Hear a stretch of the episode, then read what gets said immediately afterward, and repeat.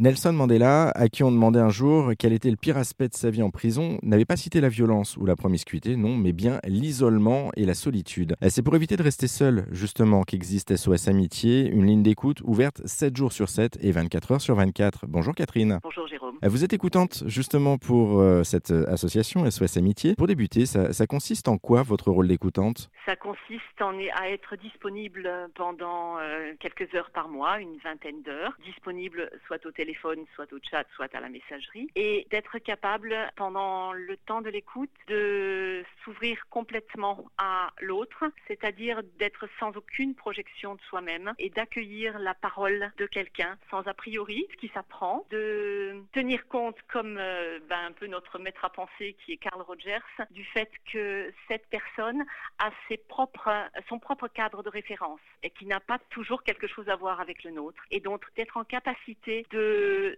centrer sur lui et d'écouter ce qu'il a à nous dire de la façon dont il a envie de le dire pour éventuellement l'aider à exprimer, au-delà d'exprimer son regard sur les choses, d'exprimer ce qu'il a envie de faire, ce vers quoi il a envie d'aller, ce qui n'est pas toujours évident au moment où il nous appelle. Oui, c'est ça. C'est-à-dire que vous n'êtes pas là pour donner des conseils ou pour amener les gens vers une, une idée bien précise. Vous êtes là juste pour les écouter. La personne appelle pour, je caricature, mais parler de la pluie ou du beau temps, il faut parler de la pluie ou du beau temps. C'est ça. C'est effectivement, sachant que derrière la pluie et le beau temps, il y a au minimum une solitude, voire des malaises plus profonds. Mais c'est la conversation qui peut-être amènera l'appelant à dire ce qu'il a envie d'exprimer. Alors le, le travail d'appelant, en fait, parce que c'est réellement un travail, hein. euh, ça demande du temps justement en, formation. Euh, vous cherchez d'ailleurs des bénévoles pour euh, venir vous, aider, vous seconder un petit peu partout en France? J'ai lu que vous recherchiez 300 à 500 personnes. Quelles sont les qualités justement pour devenir un, bon écoutant ou une bonne écoutante selon vous? Je pense qu'il faut être solide, c'est-à-dire prêt à entendre beaucoup de choses. Il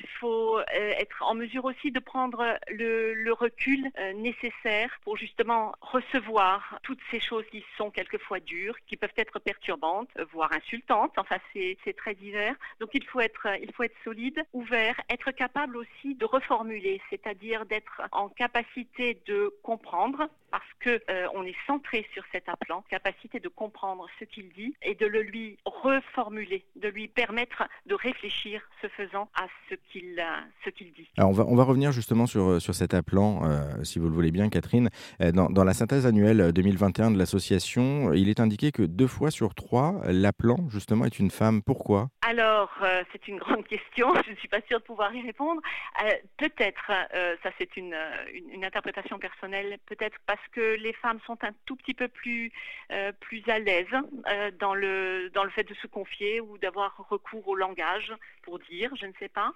Euh, peut-être aussi parce qu'elles elles, subissent, elles subissent beaucoup les les tensions familiales, parce qu'elles elles ont peut-être plus souvent des problèmes d'insertion professionnelle, mais ce sont des peut-être.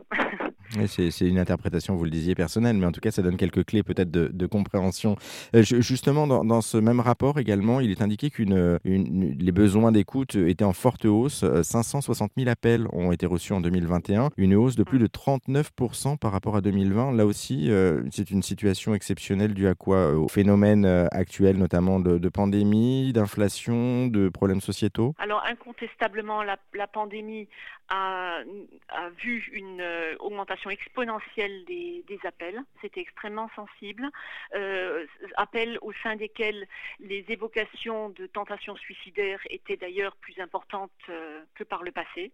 C'est vrai aussi qu'on nous parle beaucoup de, crise, de crainte en relation avec la, avec la guerre plus proche que, jamais, enfin plus proche géographiquement en tout cas, avec euh, l'ensemble des, bah oui, l'inflation, les, les problèmes sociaux sont des choses qui touchent les individus vraiment au plus, au plus près de leur quotidien et ils en parlent extrêmement souvent. Oui, c'est des propos qui doivent revenir assez, euh, assez fréquemment.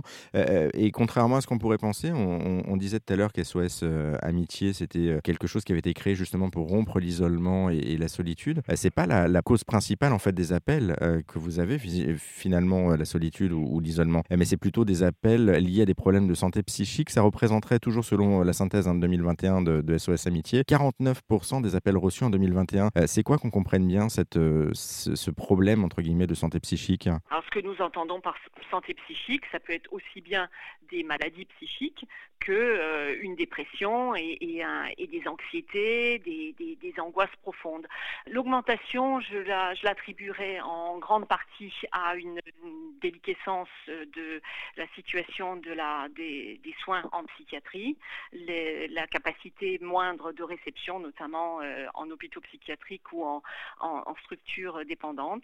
Euh, souvent, on nous appelle parce que le prochain rendez-vous chez le psychiatre n'est que dans trois semaines et qu'on a, on fait face à un moment, une crise d'angoisse énorme parce que euh, le, on ne va au CMP qu'une qu'une fois par semaine et que euh, on a besoin d'exprimer euh, sa paranoïa ou d'exprimer une, une dépression grave, une incapacité de, de sortir d'une espèce de, de, nuit dans laquelle on est. c'est essentiellement ça. ce, que ce que nous remarquons aussi au niveau de la, de la santé mentale, c'est un accroissement des appels des jeunes et des très jeunes.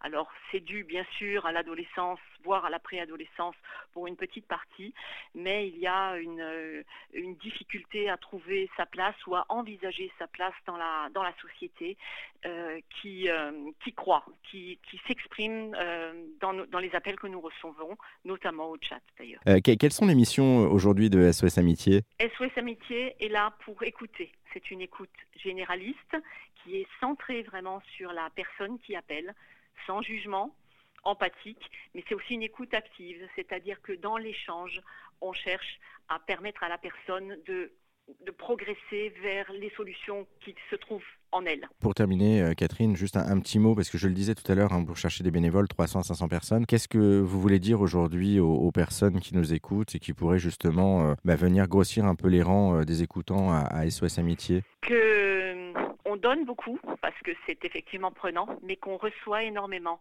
Euh, c'est une vraie expérience d'humanité avec des côtés touchants, quelquefois aussi des, difficultés, mais vraiment euh, que l'on que l'on reçoit énormément en termes d'humanité, de, relations humaines. En tout cas, le, message est passé. Si vous souhaitez postuler, n'hésitez pas. Merci beaucoup Catherine hein, pour, euh, pour cet échange. On a mis tous les liens pour savoir un petit peu, bah, pour retrouver l'association SOS Amitié sur notre site internet erzen.fr. Et puis, euh, si euh, vous souhaitez aller plus loin encore euh, dans justement la découverte de cette structure, vous pouvez aussi écouter l'émission d'Emeline Guillemot. elle s'était rendue il y a quelques temps auprès des écoutants justement d'un centre d'appel sur Paris. C'était au moment des fêtes de fin d'année. L'émission est toujours disponible là aussi sur notre site internet en replay et en podcast erzen.fr. Merci Catherine. Merci à vous, au revoir.